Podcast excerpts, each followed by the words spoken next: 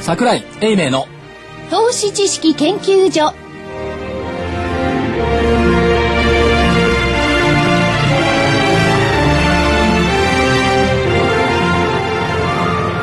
投資知識研究所場外乱闘編桜井泉の銘柄バトルロワイヤル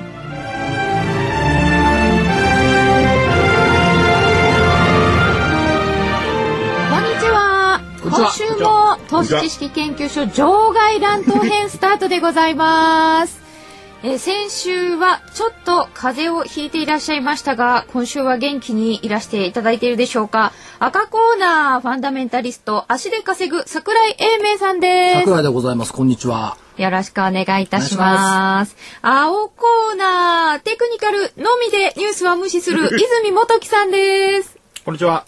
株の学校ワンツースリーの泉です。よろしくお願いしなまんかでっかいマスクしてなかったいやね、先週、あの、前に座ってるらっしゃる方に、多分映されたと思うんですよね。いや君には映らないよ僕の風はいやー、映りましたね。 いや特殊な風だから映らないと思う普通の人にはす。特殊な風邪ってどんな風邪だいったやんで人すにはか映らないようになってる猫に移るとか。そうそう犬に映るとかいや、知恵熱。知恵熱、知らない人にしか映んないあのね、最近なんか、妙に銘柄が当たってるってんでね。知恵熱っていうのなんていうのかわからないですけ妙どにってどこと妙にってねなるほど。じゃあご紹介いたしましょうね。えー、それでは、ええいただいてなおんりまかす、あのメねールを。、感謝のお言葉をいただいたとかなんとか。あ本当ですかはそうなんですよ。ペンネーム、株式日本配管にびっくりさんからいただきました。すごいペンネームですねい。いや、素晴らしい。ね確かにね。皆さんこんにちは。桜井所長、コムチュア、ありがとうございます。どういたしました大きな利益を上げることができました。あよかったですねさすが桜井さんは先を行き過ぎてますね。 あのねあれ番組僕、こういう子大好よき。く、よくわら分かってらっいしゃやる。番組をねはい。収録したのが木曜日でしょえで木曜日の3時過ぎにですね、はい情報修正っつうのをやっぱり発表してましてね2回目、あ28日の金曜日、そう会計杯で始まってます。しかも金曜日ストップ高の会計じゃないストップ高これで、えっと10月3日の水曜日にはなんと900を飛び8円まであってあれま。全然20万だったのにねありまなしんたでよ木曜日に謝んなくちゃいけなかったんだろうっていうねでも放送聞いてた人面白かったでしょうねいやー小口上がんなかったですねって言いながらその日ストップ高してるってそういうねですよ。よかったですよ。だから木曜日収録で収録でって言っておいて、ねもう。いやーでもこれはね、その辺のことをまた先週も言いましたけど、アノマリーとしてね、どういう言い方をしたら次の日上がってるのかとか、まあでも来週上がるのかとか。まああの早すぎますねというそのご指摘は一日早かった締め切りがもう一日延びてよかった、でしたね、はでもね、投資っていうのはそのぐらいの期間の余裕を持ってしないと。いや番組のだから余裕をもうちょっと持ってくれればさそうですよ。1週間ずつだから判定が。でもそうするとこれ、2週間後とか3週間後にちらって見てみると面白いかもしれませあんね。 2週間後に見てみるとね、びっくりするのはね4583海4バイオちょっと代表チャート叩いてよ4583カイオムバイカイオムバイオオ、えーワクチンとかそういうのねいろいろ医薬品の先週あ1200円まで来ましたねって言ってたんですけども10月3日には1300うんと、シャドウが出ない。あ、あちょっと待ってください、ね。 4583 1360円まで4、おー13001200円まで来たところだよね4583はい4、5、8、カイオムバイオこれあれですよね。あの、企業研究の銘柄ですそうよ企業ね。研究会をねえーっと24日の日にやります、東京証券会館10月の24日、は東京証券会がで出すませんねねはい出ませんね今日はじゃあ代表の方は分が悪いなチャットが出ないからはいカイオムバイオ4583。え1360円まで10月3日来ました1360円まで10月3日今日の値段が水曜日にはい木曜日10月4日1312円7円高で終わりました。ああそういうことでも十分な値段ではあります最初にだって火曜日の方に来ていただいた時は910円ですからねああ。それから300円ぐらい上がって、また100いくら上がっそて、まあ、えー木曜日段階ではちょっと下をしてるって感じね。だからまあねちょっと後から振り向いてみると。これはどうなんですかね皆さんね、あのーもうだいぶ上がりというから、またあのーえー赤コーナーも青コーナーも、もう来週あたりダメかななんて思ってる、おね、投資家のお聞きの皆さんいると思うんですけど、もうちょっと中中長期で目指せますよね。あもち所ろ長んの場合にはねもちろんね。まあそういう人間の言葉もありますけど。まあだけど、まあそういう銘柄群も。だから日経平均見てるより個別銘柄見せた方がよっぽどいいと思うんですけどね。うん。日経平均はねなかなかまあ木曜日は反発しましたが10月に入ってからなかなかドヨーンとした感じでしたよね、はい。ちなみに日経平均株価って9月の終わりの値段っていうのは9月中間期末の値段8870円16銭だったんですよ。はい。ね。ちょうど1年前の昨年9月末っていくらだったと思います1年前はい。えー、1年前は12月前後ぐらいから上げ出したんだから、こんなもんじゃないですか。もうすぐ、いうんこんなもんやこんなもんですよね。 1700円とかですかねたし、今回が8870円ちょうど1年前が8700円29銭、っていうことは1年経って170円しか動かない指数をねああだこうだ言うね、この虚しさどう思います、1年も経ってですよ170円しか動いてないのよそれを毎日ああだこうだひっくり返してほっとくり返して物事を喋ってる市場関係者たくさんいますけどいますね意味ないよねいや、そそ の意味がないっていうのは、また別じゃないですか。いやでもまあ、ちうんょっと1万円超えた。こういう、こういった時もありまあすからね。じゃあそれを言うとね、今年の3月期末の終値は1万コロコロ83円56銭なんですよ。そっから見るとね、1200円ぐらい下なんですよね。そっちがね辛いですよね、そう。でね、昨日の、昨日のっていうか木曜日のね、はい投資研究所で、この話題をずっとやってたんですよ。ええあの日経平均にどういう意味があるのか、いささか哲学的な話になりまして。これだから僕は泉代表にも聞いてみ、あ、加納内さんにも聞いてみたい。はいはい。日経平均株価でこう、鬼の首取ったように物を言う人たくさんいるじゃないですか。ほら当たったとかね。ね外れた。そういう中で、じゃあ、指数寄与度が大きいと言われる銘柄たくさんありますよね。ファーストリテイリング、時価総額1兆900 9000億円。ソフトバンク3兆5300億。ドコモ5兆4000億。JT4 兆5000億。JR 東日本2兆700億。ね、こうたくさんありますよね。この人たちって日経平均が38,915円つけた時にはいなかったのよ。あそうですか採用銘柄じゃなかっすごしかもい企業そのものが上場してなた。かっいた。やいや、今の、あ、だってまだ大い昔ですかませんもんね、んだってあそうかそうか3月見ましたね915年の時でしょ、そう。上場してなかった。うんこれを連続した指数と取るかどうか、助数のまやかしは別にしてうん。大体私はあの2000年でぶち切れてると思っていぶるのでち切れてるでしょぶち切れてるんですよよ30銘柄入れ替えでいや、そう。そこで話になっ入れて、替え、入れ替えの話ですかそら。う。入れ替えの話もあるし、昔は3枚いくらあったとね。で、その連続性で捉えるのは何事かって、投資家なんかもう3枚いくら知らねえよって言ったんですけどね。ただ、あの、なるほどね入れ替えてることすらみんな分かってないから、 ああんまり、あんまりそれ、あ。うん。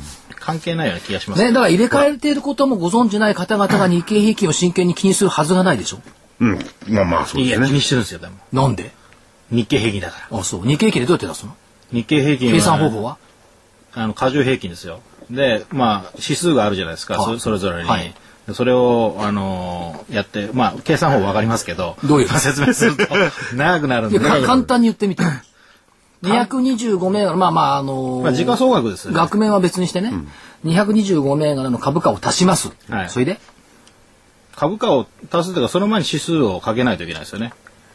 えそれぞれに。え何の指数学単純に足してるわけじゃないでしょ。だからだから、額面ね、みなし額面は別にして、はい。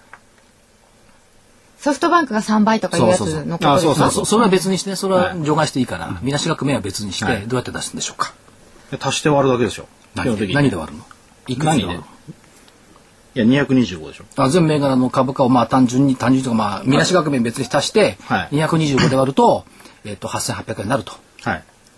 ほらね、こんな認識なの。ところがなんか難しい計算式があるんですよね。女数があるんいやいやだ女女数が女数がねそれがね、そう。だからそれがわかんないんだ。そういうのがあるじゃないですか。まあまあ、それは、あの、一般の人には関係ないですよ。うん、関係ないですよね。全く、それを見てもしょうがないし、でもまあ心理的要因で動いてるんですよねえ、225が高いか安いかっていうのは結構心理的に個人投資家には影響大きい。心理的要因だと思いますよこう指数っていうのはあんまりその計算とかなんか入れ替えとかあんそんなことはみんな気にしてなくてあの心理的要因だけであの意ま外見てと、意外と個人の方って、あの、代表の周りにいる個人の方ってのはそういう意外と気にしてない。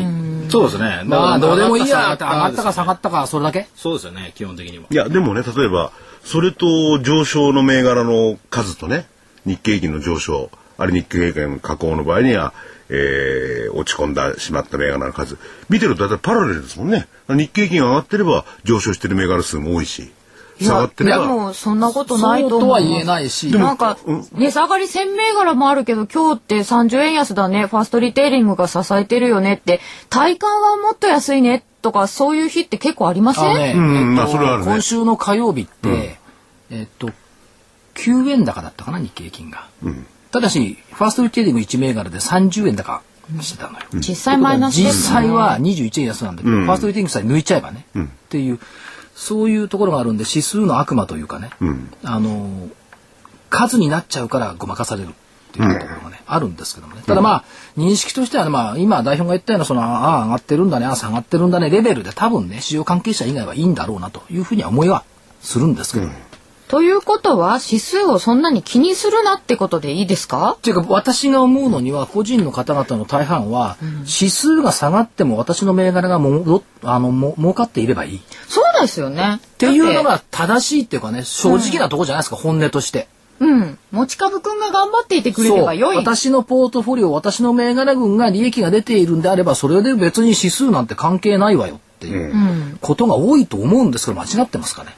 それが一番多いですよそれが一番多いけど、一1個上がった人は指数に合わせるんですよね、自分の銘持ってる銘柄をああ、えっ、と、先週日経平均が戻りそうだからって言って買いの銘柄選ばれましたよね。そういうこと。そその合わせるっていうところのレベルの人が、まあその次のレベルにいると思うんですよねレベルがあるのねなるほどね。うんいやだからその議論っていうのもね、まあ、その木曜日のお話はあんまりいかなかったんですけれどもこのところの話じゃないかなって感じはするんですよね。このところにに要するに日経平均と自分の持ってる銘柄と比べてみてねあまりにも乖離がある開きがあるっていうのはね日経平均動かないのに自分の銘柄の何倍にもなってたとかねこの1年間で。それね多分ねえっと市場関係者がね個別を語らく語らなくなるとともに指数を語り始めちゃったのよ。だからどこ見てもどこ聞いても日経平均しか出てこないじゃない。まあトピックスうんもまあまあそうですね。そう、それが全体の記載になっちゃうから、じゃあ日経平均はいいけど、私の銘柄どうなのよ。だから関連付けて考えなきゃいけないかなって、こうなっちゃったんじゃないかなんで個別を語らなくなったんですかコンプラがうるさすぎるとかじゃないですかそういうこな。とねもう一つはね、あの、語れなくなった。個別を分析する能力がちょっと減ってきちゃった。能力あなあくなー、ったってそこことですは問題それではすあるとね。思う。これは否定できないと思うよ。だって取材に行かないんだもん。ああ、ね、トレーディングルームとかね、部屋にじーっと座ってチャート見てね、需給見てね、それで物語ってるやつが多くなってきたでしょなんか赤コーナー自分のためになんか誘導してないかな。してないしてないしてない。だってお礼状来たじゃない、 ほら。ありがとうございます。でもやっぱりあの取材をしなきゃいけないだろうっていう人もいますよね。いますそれはだって目で見たのが確かでしょうっていう。ところがねそりゃそうでところがねいるでしょあんな人でもいるんですよ取材しなきゃいけないってあんな人いますよ、いるんだけど組織に属してるから「お前どこ行くんだ」って行かなくていいよとかね、それよりレポートの数もっと出せよとか言われちゃうといけなくなっちゃう、その弊害もね多少はあるんじゃないかなという気がしますけどねだからフリーの立場の連中の方が動きやすいからだからフリーの私みたいな立場の方がどこにでも行ける業種関係なく、そしてまた赤コーナーの特典にしようとしている、そんなことはない歩かなきゃダメだ。赤コーナーの特典はね私たちの特典になりますので。そうですよはい。じゃあお知らせの後にその特典にやっぱりこだわりましょう。じゃあで先週先の週の結果をねお知らせの後はいに。じゃあお知らせはい。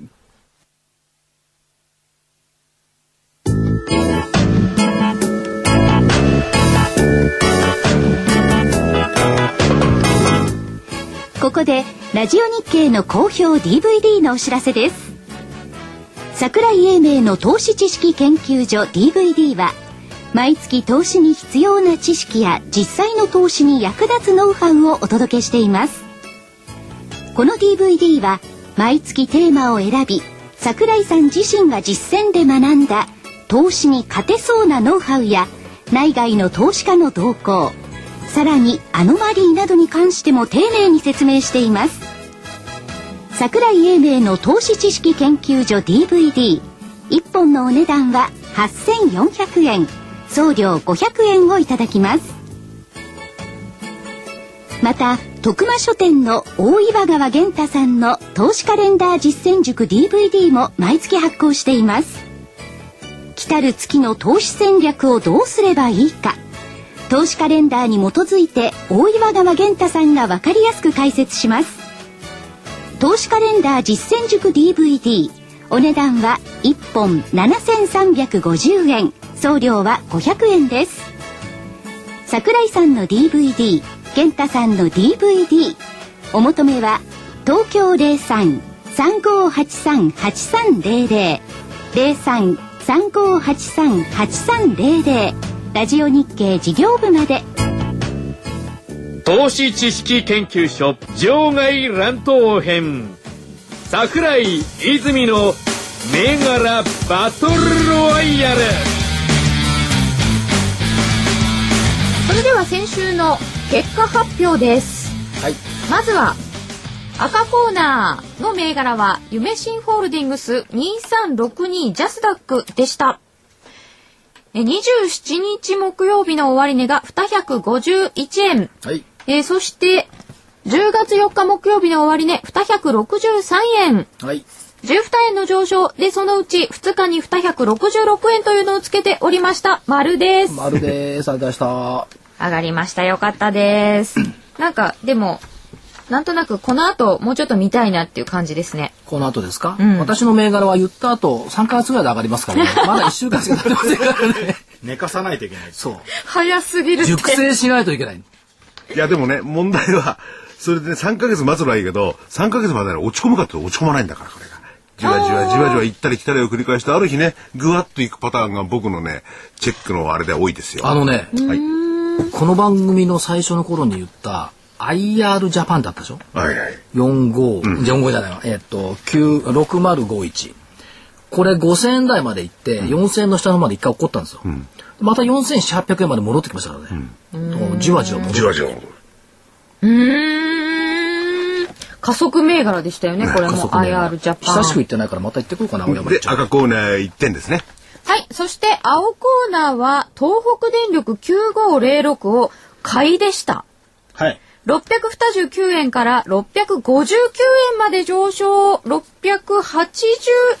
円までありましたよ。今日木曜日は下げましたけどね。はい。今日は電力全員下げてるんで。これは、 60円で1割。これ相当は上ね、げました見事でしたよ。あの、木曜日以降、あの、珍しく売り屋の泉ちゃんが買いって言ってね、ずっと要請が続いたから、これは見事。これなかなかはいありがとなうございます美しい。でも放送の時だから、木曜、あ、収録の時だから木曜日ぐらいは陰性にしてやろうかな、みたいなね。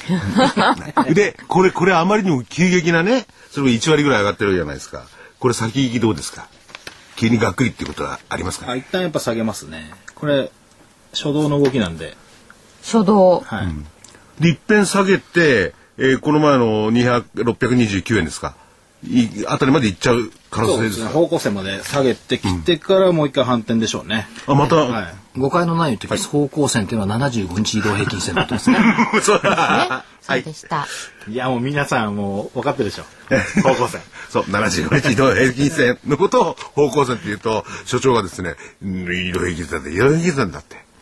75日移動平均線。これは誰もが認める75日移動平均線。勝手に方向線なんて言っちゃい けない。誰が決めたんですか、75日って。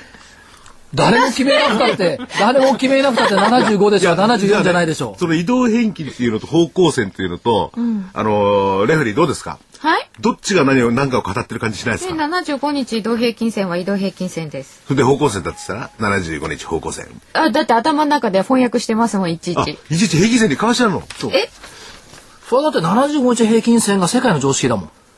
あだってそっちで学んじゃったらそっちですよ。あそっか何が方向線なの線路じゃないんだからさ。いや人は変わるんですよ名前も変えたっていいじゃないですかまあね、人は変わりますけどね。まあ、健康表の雲を勝手に雲っていうのとしてね。まあ、それはいいんですけど。あ、そうそう、雲も言うと怒られるんですえけどねーとそれ以外に結果の方はということで、1対1です。前回1銘柄ずつでしたのあ一銘柄でずつです、今回は引き分け。はい。えーとその前の週があ泉泉代代表表のの勝ちでしたよねそうです。東海リカとか、エディオンとかでしたから、東海リカでもで下がも、りましたからね。あの、感謝状が来たのは僕が一番ですからね。こちらでしたから。先週謝りましたけど、感謝状来ちゃいましたからね。そうか、まあ、投資家の方はひょっとしたら、あの、泉代表はね、まあ株の学校ワンツーの泉代表は、売り専門だと思ってた。で、たまたまそう、そう。で、ところがね、そその、東北電力みたいにね、買い銘柄もズバッとくるの言いましたからね。だもうから来みんな週ね来るあかものしれ売りない。専門ですよ。あ、あの、買ってないんで。あ、でもあれ、パイオニアすごかったじゃないですか。あパイオニアすごねかっいたや、な。まだ下げてキー銘て、うん、どこまで下げたらこれ気がするんですか、パイオニアは。これね、せんねえあ先週だったかな、一番下げた銘柄っていうのに入ってましたよ。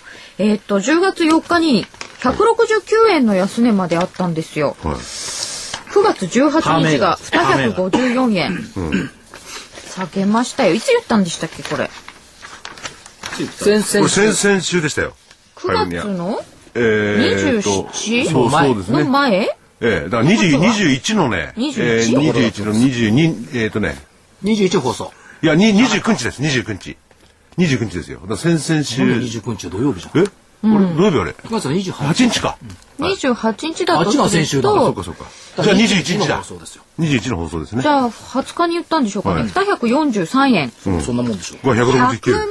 170円169円、安いとこでね綺麗です下ね。げましたよこれはチャートがねまあ、パイオニアの株主さん恨むならね、泉代表恨んでください。いやいやいや。これは困った感じで、先週質問したやつでね、8473の SBI ってどうなったこれね下がったんですよやっぱり499円なんですけど、終わりが、480円まで入ってるんですよ、27日は519円でした、これね、下げましたよあのこれ30円近く。分割があったんですよね、9月末のね。それで株価と信用残がちょっと数量は違ってたんです。どっちにしても信用残減ったことは減ってるんですけども、あの時は、これ強気でしたよね、泉代表。523円抜けると550円まで上がるかって。抜けてないですよ抜けてない。ほら、だからテクニカルなやつ嫌いなんだ。 122円までやだっぱっりたね、トリガーっていうのがやっぱあるんですよ。このね、この、なんとかだったらこうなるって、この過程がね、必ずあるんだよそうで、間条件違うとほら抜けてないでしょとかこう言うの。いや、でもね、所長ね、これを、例えば、220円、23円を抜けたら、本当にその通りにチャートに基づいてやってたら、この人は、えー買ってはいなかったから、損はしてないわけですよね。それがテクニカルなんでね。でもね、そうはおっしゃいますよ。テクニカル的には上がるか動かないかどっちかだって言ったんだよね。で動いてない。あそうかそうかこれはね、これ動いてないっていうのうん持ち合いですよ。あ、そう。40円も動いてるけど。でもチャート的に見ると全く持ち合いですよ。 30円ですそういうね。ふうに見見見えちゃうんだね、どうしてもね、目がね、そういうふうに。いや、レンジっちゃレンジなのかもしれないんですけど、ここで、ここで買ったら嫌だな。だから買わないですよね、抜けてないんで。だから抜けてから買えという指示なんですね。で、うん522円で止まったっていうところがいやらしいでしょう。3円 抜けるとって言われて、そうなんだよね。抜けるかと思ったらそう抜けないですよみたいな。っていうのは弱いんじゃないですこか。の、だから僕、テクニカルの人がね、この家庭条件っつうのを決して物事を喋り始めたらもっと受けると思うんだよね。でね、それはね、無理ですね。いっつも誰に聞いてもさ、いくらを抜ければこうとか、いくらを抜けなかったらこうなるとかさ、家庭のもとに条件がそれがさね、テクニカルなんですよ。だその論理がさ、なんか逃げの論理に聞こえちゃうのよいねや。それがね、誰のを聞いてても別にあなただけじゃなくいやて。いや、それはなぜかというと、テクニカルの人たちは当てに行ってないんですよ。うん、それはわかるよ。だかえ、らど上ういうことですかだからこれが上がるっていう当てにはいかないんですよ。当てに行ったら負けるんで。論評してるだからね、第三者的客観的なね、ふりをしてね、あー責任転換できるように。いやいや、違うんですよ。当てに行ったら、それが自分の固定観念になってしまって、ロスカットできなくなるんですよ。だからニュートラルに常に構えておいて、条件じゃあ設き定を、君は投資家だからそうよ。だけど普通のテクニカルアナリストって投資家じゃないんだからさ、まあまロあスカットもヘッドもないわ まけあでしょ。僕僕はテクニカルアナリストじゃなくて、投資家なんで、投資家の立場から言うと、ある一定の条件を設定して、それをまあ、抜けたら買いとか、割ったら売りとかいうようにしとかないと、これトレードにならないですよね。で、まあ、あの、泉代表の場合はこれ家庭条件が1個だからいいけどさ、これ3つぐらい重なる人がいるのよね。条件が条件が。条件3つ重なったらね、わけわかんない。そんなにいっそぱれいはは見絶られ対な間いです違わないだろうっていうね。でもファンダメンタルズも言うじゃないですか。例えばね、今後の見通し。えーシナリオ A、確率30%。シナリオ B、確率40%。シナリオ C、確率30%。どれが当たりますわね。どれか当たりますね。え、でも良い子悪い子普通の子は提示してもらえるといいなっていうリスナーさんも多い。多いでしょ多いけど、このシナリオって絶対当たるのよ必ずどれかが、だって A の確率 30B の確率40 C の確率30、だって上がるか動かないか下がるかでどれか当たるでしょまあそうですね。それこはこれにねごまかされて何十年経ったことがだから、どれか一個方向を決めて、仕掛ける方向は一つにして、それ以外は全部切るっていうふうにしないと、トレードにならないですよね。だだから朝から晩までねあちこちこう放送を聞いてね、どんな人がどんなことを言うか聞いてください必ずいるから A の確率 30%B の確率 40%C の確率30%、上か下か真ん中が。あある私の先輩が確立したこの和法なんですけど、ねえ40と30とたかだか10しか違わないしね。最初に聞いたよくわか時んなはいねな。すごい斬新だったろ、おおすげえな確率論で言ってるよってよく考えたらどれが当たるんだろうその確率はどっから出てくるんですかね。それはその都度違うんじゃな本いです人にか聞いてみないといけないんじゃない、独断と偏見で出てくるんですよ。もう結構有名な方ですよこれかか作った方はねじゃあね、ファンダメンタリストっていうのがいるとすれば、そういう人たちはどういう言い方をするんでしょうかね、これね。データに基づいたりとかね、いろいろやるわけでしょ。どういう言い方するのかな。数字がこうですからこうなります。それだけの話ですかね。いやいいですねっていういいですね、だけでね。ダメですねとかで、往々にして今度株の方は全然逆の動きしたりなんかするんですよね、あれ。数字だけだと。まあね確かにね、まあ、あるいは数字のアナリス発ト表レポートのが出るとそこが天井そうそこが天井だったとかね。まあ有名な方いらっしゃいままあ、す。ただね、あの、多くの間違いは、アナリストって株価の分析屋さんじゃないですからね。うんまあ、そうですね。金さんよくわかると思いますけど、財務分析屋さんですから、そうですよね。そこに株価分析を求めてる業界も悪いっちゃ悪い。うん。だから、どうしてもやっぱ中長期になってくるわけでしょ。まあ、外れも当たりもないですからね。いや上がるか下がる上かがるかを述べるわけだから場のこと分かってる鹿野内さんみたいなアナリストって珍しくって、普通のアナリスト場のこと分かんないもんね。あの、潰れそうな確率とかはわかるのかもしれません。財務分析詳しい人は。うん。だからアナリスト試験、まあ、受けられた方は分かると思いますが、ほとんど財務分析でしょ株価分析のページ少しあるんですけどほとんど重視されない、全部財務指標の読み方と財務分析すっごい計算します。二次方程式ガシャガシャ解いたりとかあであ、そうなんですす。ね。変な試験です。だいたいその財務諸表なんてどっから取り寄せるんですかねあれは。誰が企業の。え、だってだだってそれあれですか公表されてんじゃんいや、そんな細かいのないでしょ。え出てます出てますよ何言っ本て当んのに細かい数字は、いや、あれただ、あの、財務諸表っていうか、バランスシートでやってる会計士がやるようなことまでやるわけでしょもっと細かい数字から。は意味わかりますそれ以上に細かい数値があるのあ不評かなんだかから、例えば、あの、経常利益はいくらとかじゃなくって、もう、あの、えっ、と、例えば、在庫がどのぐらいあっカてムリはいそういそうそうく、何台売れてて、実は在庫はどうでと。そんなのは、会計なんていうのは、財務諸表なんていうのは、どんどん動かせますよ。な利益なんて全然動きますよ。だったら、その、その、それを分析すること自体バおかしいね。いやだから、それの裏がないかと思って、フリーキャッシュフロー見に行ったりとか、いろんなとこ見ないと、あ、あんな、表紙の利益だけ見たって全然わかんなだいでけすどよ。会計士はさ、例えばさ、石油会社のね、財務指標を見るんだったら、原油の在庫までチェックに行くじゃない。うんで、で実際に見ますよね。アナリストはそこまで行かないからね。うん。それで、確かに銀行の口座見せろとかなんかやりますからね。あの人は数字だから。ごまかされてる可能性はないか。一応ないか。ね、そこから取材に行くのが本当はちゃんとしたアナリストかもしれないですよ。だけど、おかしな会社ってやっぱり直感的に決算単身見ただけでもわかりますよね。はい、バランス悪いです。あまあ、バランス悪いってのはわかりますよね。一番代表的だったのは、あの、もう亡くなっちゃいましたけど、もう女子配になっちゃった、ライブドア。あれは表紙で分かりました、表紙で分かった。ライブドアの初っ端の、あの、さ、最後の頃の、えっと、項目別の売り上げで、金融業が75%なんですよ。金融収証益。券、ラブダ証券ですか。うんおかしいじゃん。あの会社ネットの会社なのに、ほぼ金融関連収益が75%で、こいつら本業儲かってないよねって。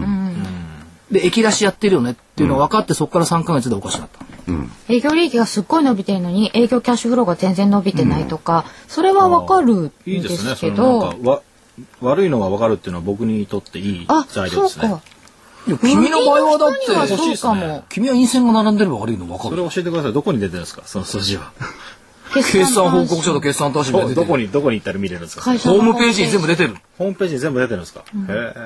でやっぱさ、これ日本のさ、投資家さん、特にワン、ツー、スリーのレベルってさ、これちょっと考えた方がいいよ。決算単身も知らないで投資してんだもん。これ間違ってえるよやでっもぱりきっとなんかおかしいとなったらチャートがそうなる、う織り込みに行くかチャらーっトが先に織り込んでだから陰イン性が並んでると思えばそれだけでいいわけです先に動いてますからね。ていうことですよねチャートから見る人たちはね。うんなんか悪いことがあるんだろうなって先に下げる。そう、チャートが全部織り込んでるんで先に。だからそれしか見でない。もそういうふうに考えるとあれこれ一生懸命頭を悩ますのはすふすごく虚しく 思うさあどっちが勝つんでしょうかそ最れでね終的足にもは使。ってさいや、チャートだってね、誰か専門家がいて、ダーッと分析して、その人が売ってくれば、だんだんだんだん売りがか込んできて、こうやって加工に転じるとか、そういうのあ個ると人思投う資家がな。全部計算端子とか見出したら、あの、アナリストの人たちいいらなくなるじゃないお仕事なくなっちゃいますね、きっと。では、お知らせの後も銘柄バトル盛り上がります。次は本戦タイトルマッチです。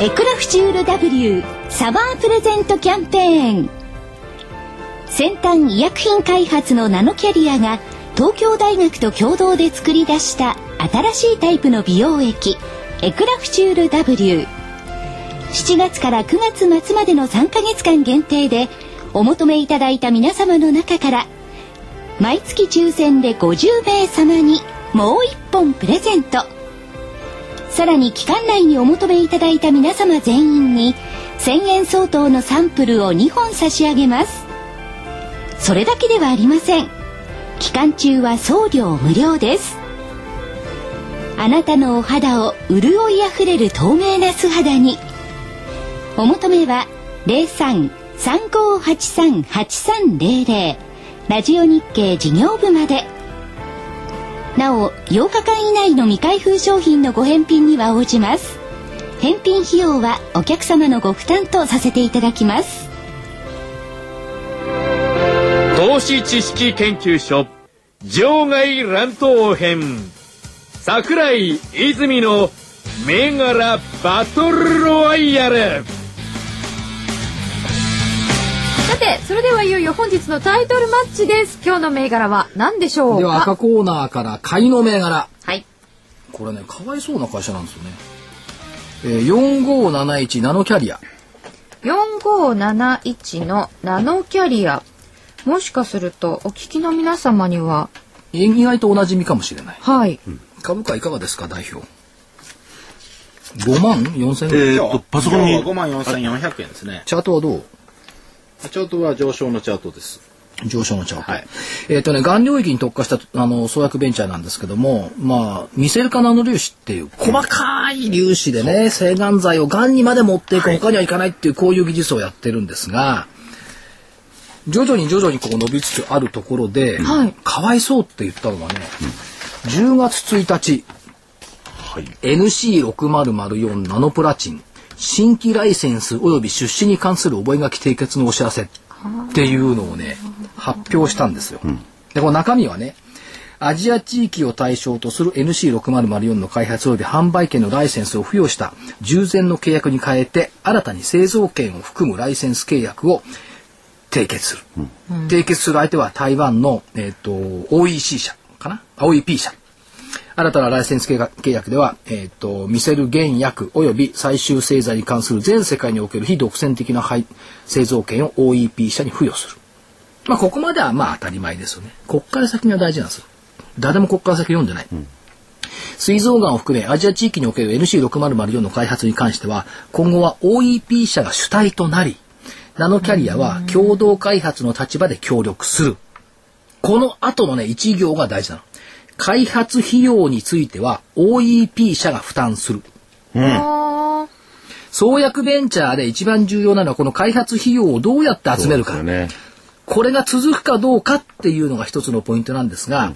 開発費用については OEP 社が負担する。これによってナノキャリア完璧に救われるわけですよ。まあ去年も資金集めやってましたけども、37億円集めました。だけど、開発費用を負担してくれるスポンサーがこれで出てきた。うん。その後の上皇がまたちょっと良さそうな感じじゃないですか。え OEP 社は今後非独占せ、非独占製造権に対する対価として開発販売の段階に応じてナノキャリアに対し総額8億円のマイルストーンを支払うほか他、まだです。ね販売数量に応じたロイヤリティの支払いを行う、またナノキャリアは必要に応じて製造に必要な原料の供給を行い OEP はこれに対する対価を支払う原料を供給して対価その上支払ってもらってロイヤリティもらえちゃうんだぜっていいこれがねてか覚えがけですね俺ボンクラアナリストがね理解してないこれどこもここのことを触れないこれ言葉は悪いですけどやらずぼったくりじゃないですよこれおっしゃる通りいや実際ねそのちゃんとした技術力があるからできることなんですけどね、はい、だからそれだけの技術だということを、ナノキャリアってねいつも金曜日に情報修正とか発表するんですが、今回はね IR 担当ね清水の舞台から飛び降る思いで、月曜日にしたのこれねあだからこれね金曜日にしてたら評価したと思うよ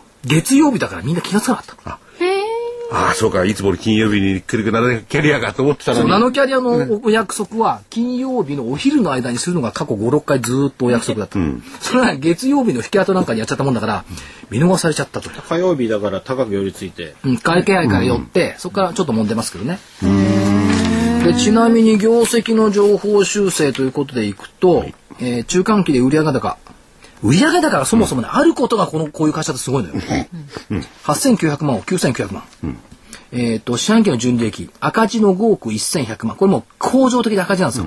それが赤字の2億6800万まで減っちゃった。で、通期の見通し、売上高2億6700万。これを3億7000万に上方修正。赤字当期純利益11億6700万円の赤字を8億3100万円まで減らしちゃった。ということで、赤字は赤字ですけども、あの、負担が少なくなる情報修正になってきました。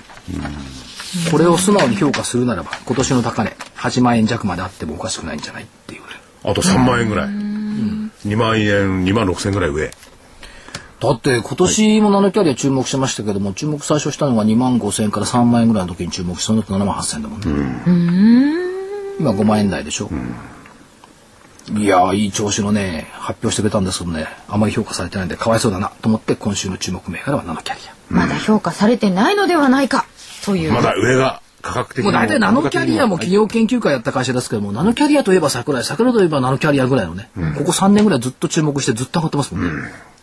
ラナキャリア。ナノキャリアあの、自分の支柱に入れる銘柄を手に入れた方がいいですよね。マイ銘柄みたいなのを作こる。れが何個かあったらいいですよそう。だね。からその都度その都度、株価水準によって今はこっちのウェイトかなとかいうのができるじゃないですか。10銘柄あったら相当相場で強いと思いますよ。全て熟知した銘柄が。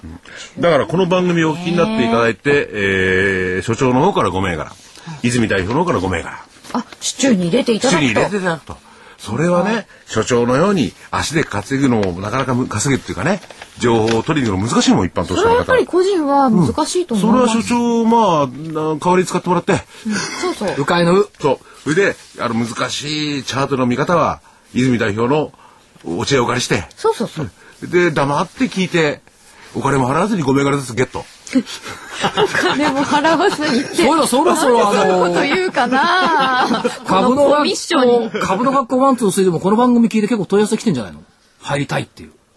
そうですかねどうなんだあ、隠してんのかな隠してんじゃないのかなこれいや、来てそまうすそういうよ。方ちょっとあのメールいただきたいですねあ、来ないのそれ銘柄って方が悪いいなやいやいや来てるかもしれないんですけどあ、じゃああ、知ら知ら知らないふりをしておおごらされるなとか思ってたくさん来ると、あの人たちはおんなきゃいけないから、来てないって言っとこうかな、みたいな。はあいつら番組見てるやつ らじゃあ次の銘柄いきましょうかはい、はいい、どうぞ。今日は今日何は銘私は柄一銘ずつな柄んでですすか。からはいじゃあじゃあ青コーナーからどうなのかな今日は空売り銘柄いきましょうかあ行きましたかなんと今日よく上がっている東芝、東芝6502ですよね今日ね高く寄りついて、まあ、上で推移したんですけどね今日結構高かったですよ、今日木曜日で終わりでしょうとなんでいやまあチャートの形がそうなんですねあの人はもう質問じゃないですか。なんで聞かない方がいいって、それしか答え返ってこないんだよそうでした、形なんえで方向線が下なんですかまあ下ですね、うええ、ーん下の方向線にこう当たってるんですよねだからもう上限いってるんで全然説明になってないね。全部すべてそれだから、簡単だよね。いやなんかでもな簡ん単かでしょ癖がちょっと分析ねどうしても聞いちゃう分析時間がちょっとね数秒で済むっていうね笑うもう笑い止まらなくて待ってだって方向性がそうです。下向いてますから。終わり。そういう形になってるんでえでもチャートの方でもなんよかくもそれで学費取ってるよね。っとすごい説明する人いっぱいいらっしゃるこじゃないですこれでいいんですよか。難しいことを勉強するからみんな分かんなくなるこの形だけ覚えればいいんです形ね。形だけなんです形それが10期なんですよ、だからこれ形が19なのいやそうです。だおかすごいならこれね、あの、株価ってローソク足こう並んでるでしょはい。これなんか、こう、値段が動いてるとみんな思ってるんですよね。違うんですよ。人の心理が動いてるんですよ。あそれもっとするああー、はいはい人はの心理は数字で出ますか出な出ないですよね。なので、これは動きなんです。形、心電図と一緒。い。心電図。な るまあ、それ最後はわかるけど。ピッピーピッピーって横になっちゃうね。横ばいになったら、安くなって横ばいになったらもう死んでますよ。その、死んでますわね。ピッピ死んでッますピッピーだと思うよ値動きがないってことはえもうピーなんです塩漬かけですよ、ずーっと。ああ。じゃあまだ死んでま、あ、そっか、上でも下でも動いてれば、そうだから上にグーッと跳ね上がってね、ゆあのピーってならないですから。んうんうん。ピッてなるのね。ね、上にピーって跳ね上がったら絶対こう下げてくるでしょ。はいはいはだい。から相場、それは相理場解には重力が乗って一緒です。 ICU で心電図よく研究しなくちゃいけない。そうだ、私のところに来ましたよ。あの相場に重力があって、ほっとくと下がるっていうのは、すっごい納得したっていうのをいただきました。俺だって泉ちゃんと僕の共通意見だよほど。これは先々、先週じゃない。最初の頃にね、これ話をいや先週したよね先週、先先先週じゃなかったっけ先週。先週でしたっけこれをね、昔投資知識研究所でしてね、相場は重力があるから下がる、下がりやすいって言ったら、塊が変な顔してたもんね。目が手になったもんね。は重力があるから株価が下がる。わかりません。となってきたら月にでも市場を作るかな。だから少しは死ん下だがりがあ万る。象、そういうこと、そういうことなんですよ。確かに、それはなんか、重力とか、そういうので例えられると、まあ結局株価もそういうものなんだなってい 人う間気がやってはま。すから。結局。そうなんですね。最後はだ心理状態が、ここに出てる。そうですそうです形成に出てる。それだけ見る。簡単でしょだから3分で終わります。分析。そうだか。から本当はね、その、受給だとか業績だとか、いろいろみんな読むんですけども、最後ね、決めるの人間の心理ですから、売る買うって決めるの心の中なんですよね。だから心理学勉強したのがよっぽど役に立つと思うんですよ。だから一番似てるのはね、その、駆け引き。女性との男性との。うん押してもダメなら引いていいみたいなね。えーいや、でもかねつ、て昔やったようなこの恋愛ごっこのような駆け引きがね、実は一番役に立つ。そうですそうです。えーだって駆ね、け引きこれ一緒でね、あの、銘柄、一個の銘柄でやられるじゃないですか。負けるじゃないですか。そればっかり、それで取り返そうとするんですよ。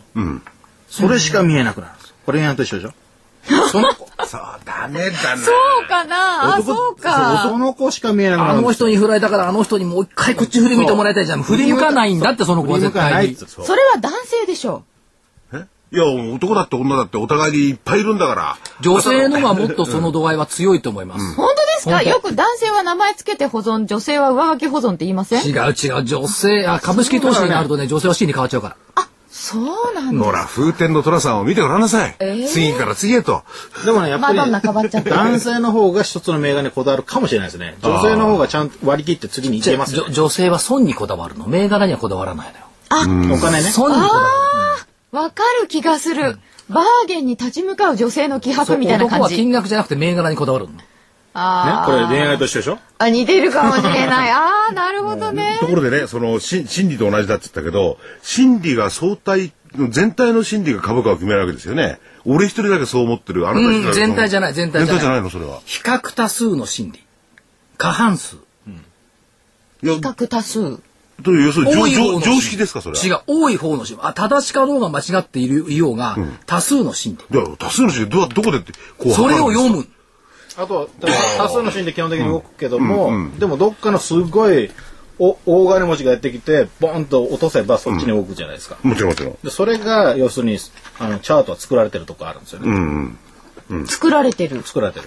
あのーなんか昔ながらの、なんかして株みたいなところだと、なんかここでこう叩くとかそういう。 3点同時にするとかね。うんそれは作っちゃう。うんそれは、あの、一た般だ、的そに理れ解し作まるす。人たちはやっぱりチャート見て作ってきますよね。そうそう、そうなんだよね。だから裏の裏を書けば、それに乗ってもいいんじゃないかという理論も成り立つよね。うまく乗れればね。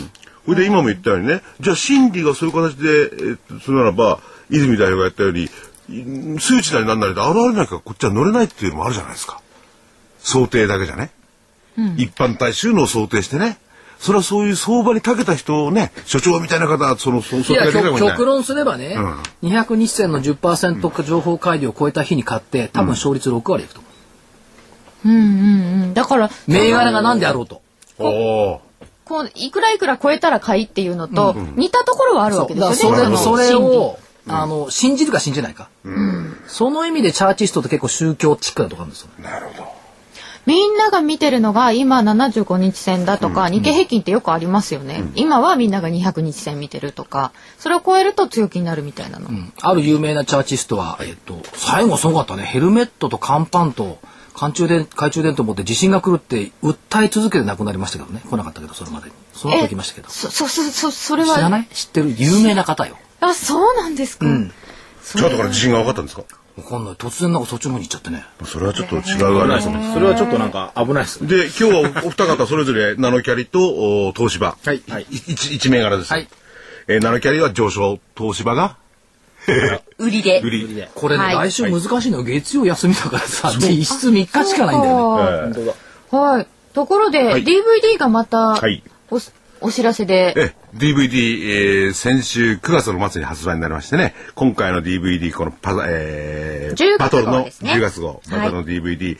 えーお二人がですね、桜井所長、そして、えー、泉代表で泉がですね、24銘柄、それぞれ、えいだーあ取り上げてですね、えーチェックししてます。価格8400円税込みそして500円送料がかかりますお電話東京